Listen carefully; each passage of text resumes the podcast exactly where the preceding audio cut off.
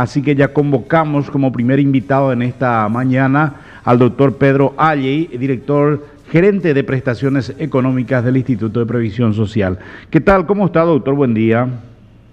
Buen día, Alfonso, a tu equipo de trabajo y a la audiencia. Bueno, se habló mucho esta semana del censo a los jubilados y sería bueno echar luz sobre esa sobre ese procedimiento o esa gestión que va a desarrollar el Instituto de Previsión Social para que no haya malas interpretaciones y para que también la gente eh, pueda entender en qué consiste este censo a los jubilados, doctor. Sí, bueno, el por qué un censo eh, realmente yo no lo llamaría un censo. un censo, técnicamente hablando, es concentrar en un día la gestión de relevar información a nivel nacional o sectorial. Eh, los censos donde se declara feriado luego un día para que se pueda trabajar y todo el mundo esté en su casa. Esto es realmente un proceso de siete meses de relevamiento de información. Digo siete meses porque inicia este 9 y termina en junio del año que viene durante el cual este, nuestros 63 mil jubilados y pensionados este, van a proveernos datos personales, datos de familia, datos económicos y adjuntarnos una documentación básica fundamental para corroborar esa información.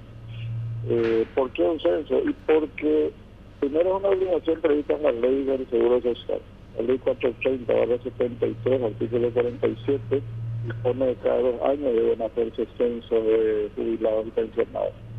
El último se hizo en el 2008, hace 12 años, este, cuando éramos 25 mil jubilados y pensionados, hoy somos 63 mil. Y es más que prudente dar cumplimiento a esa norma para saber, para conocer realmente dónde estamos parados, a quienes estamos pagando regularmente.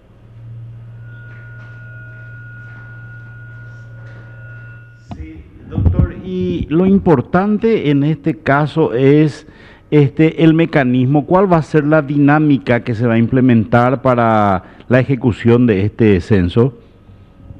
Bueno, la, en todo el relevamiento de información lo fundamental es siempre un formulario donde el sujeto objeto eh, debe cargar la información y donde está el instructivo también donde debe apuntar que le dice qué documento adjuntar. En este caso el formulario sabe digámoslo así, un formulario diseñado por el IPS este, que está en la página web de IPS.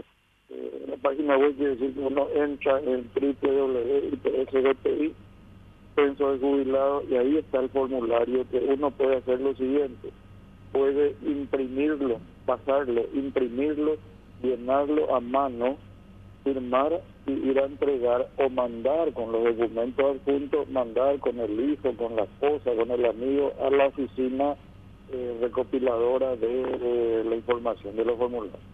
O esta semana lo implementamos ya, que viene la semana que viene, pueden llenar el formulario en la propia red en el sistema que uno hábil en manejar informática llena los campos del formulario en el, la propia pantalla, por decirlo así, y la reenvía, lo reenvía a la dirección del censo, de jubilaciones de esa jubilación. Este, y los documentos adjuntos que hay que agregar al formulario, que en este caso electrónico, le damos hasta junio del año que viene para que nos acerque a las oficinas en algún momento y alguna manera. La otra modalidad es, si uno no quiere hacer ni lo uno ni lo otro, ni bajar e imprimir, ni llenar en la pantalla, uno no quiere hacer nada, entonces nos llama a los teléfonos que están en ese link y un funcionario de IPS o de Dinacopa, usted que mencionó porque Dinacopa, va a su casa y le ayuda a llenar el formulario, a firmar y a juntar los documentos. En el caso de los jubilados muy mayores que ya están encamados, le decimos, que no pueden ya moverse, muchos ya están, en, digamos, eh, durmiendo, inconscientes, no tienen ya manejo de la voluntad.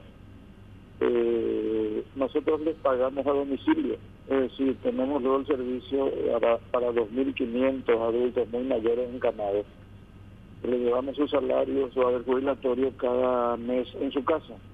En ese momento le vamos a hacer también el relevamiento censal, o sea, es el menos estresado de todo porque vamos a ir a su casa regularmente.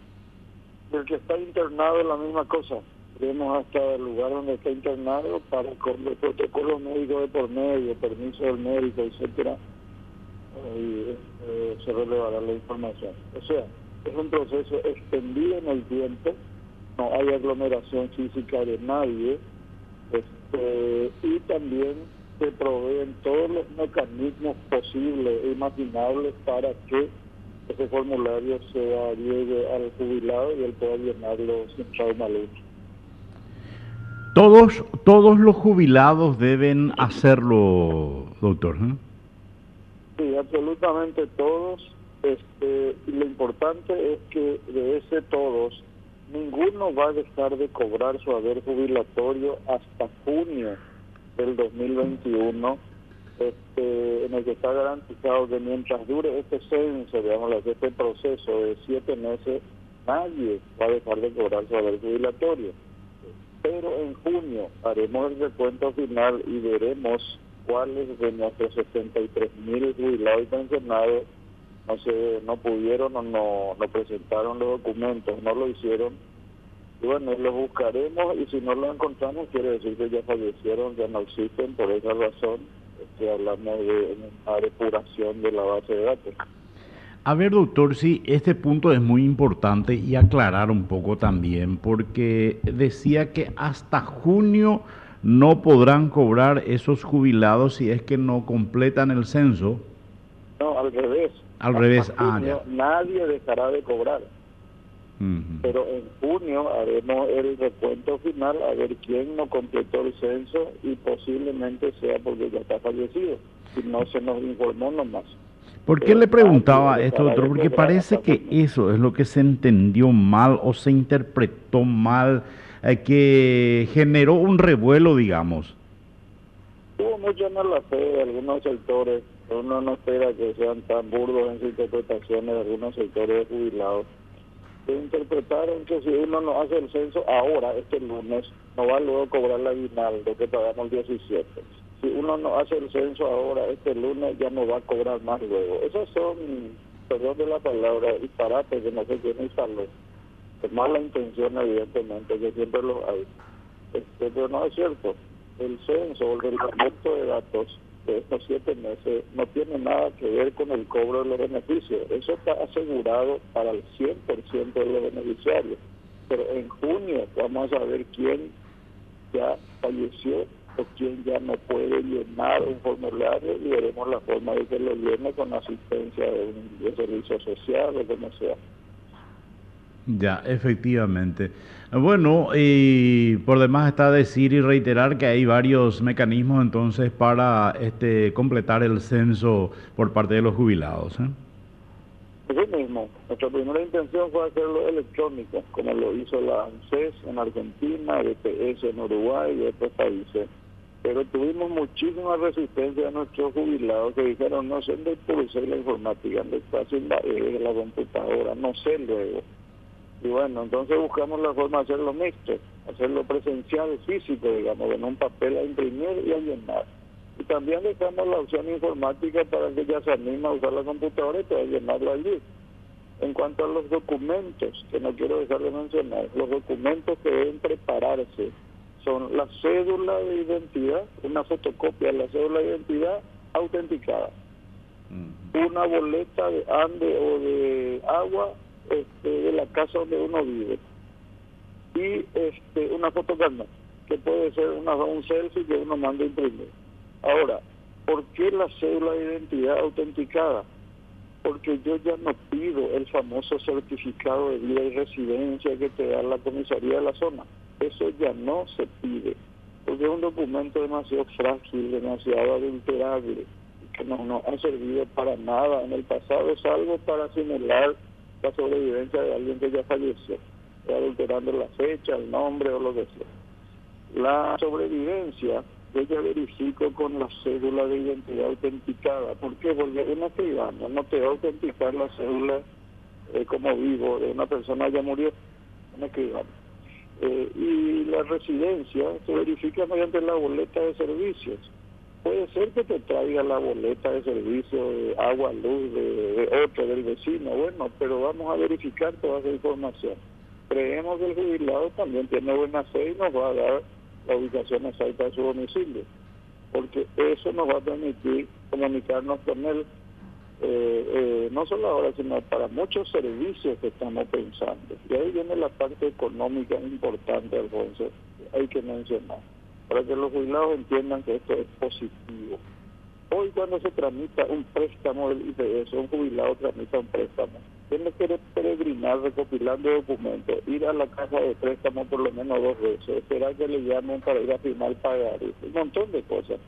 Si vos tenés toda la información precargada ya, dónde vives, tenés la constancia, la certeza de que vive en tal lugar, eh, tenés su grupo familiar, tenés su ingreso, él puede hacer todo ese proceso en forma lineal online, porque ya tenés la información cargada. Entonces, esto va a facilitar todas las gestiones para los, en términos financieros, de productos financieros. Te pongo otro ejemplo, si me permitís 30 segundos nosotros queremos desarrollar una línea de préstamos este, hipotecarios para el jubilado que no tiene casa. Entonces hay mucha gente que termina de trabajar a los 60, 65 años y todavía no tiene casa, vive en alquiler, pero no sabemos cuántos, no sabemos dónde está. Entonces eso nos va a permitir identificar ese sector y lanzar un producto del IPS que sea, ya que le prestamos dinero al jubilado, van a prestarle para su casita pero necesitamos saber dónde está, cuántos son y qué capacidad de pago tiene. De eso se trata de relevar esta información. Bueno, ese es realmente el objetivo final del censo, entonces, doctor. Sí, sí, mejorar la calidad de vida de nuestros adultos mayores. Que por otra parte hay otro problema que no se menciona mucho en este país, pero que también nos va a permitir identificar este proceso, que es el maltrato a los adultos mayores. Si vos no recibo permanentemente denuncias de jubilados o de gente interesada en ese jubilado, amigos que ya dicen todo de fulano ando por eh, de de la plata. Y cuando averiguamos un poquito, resulta que alguien que tiene su tarjeta de débito se chupa toda su plata cada fin de mes. No le llega su plata. Necesitamos tener esa información, por lo menos para tratar de que nuestro asistente social tenemos un servicio de, servicio social que se vaya a ese domicilio y vea las condiciones que está viviendo nuestro jubilado y tratar de mejorar su calidad de vida por ese lado. Ya. Este, ese tipo de cosas no podemos hacer si estamos ciegos. Bueno, doctor Pedro Alley, le agradezco por su tiempo, que tenga una buena jornada en este día. ¿eh? Gracias, a la órdenes Hasta luego, el doctor Pedro Alley, gerente de prestaciones económicas del Instituto de Previsión Social.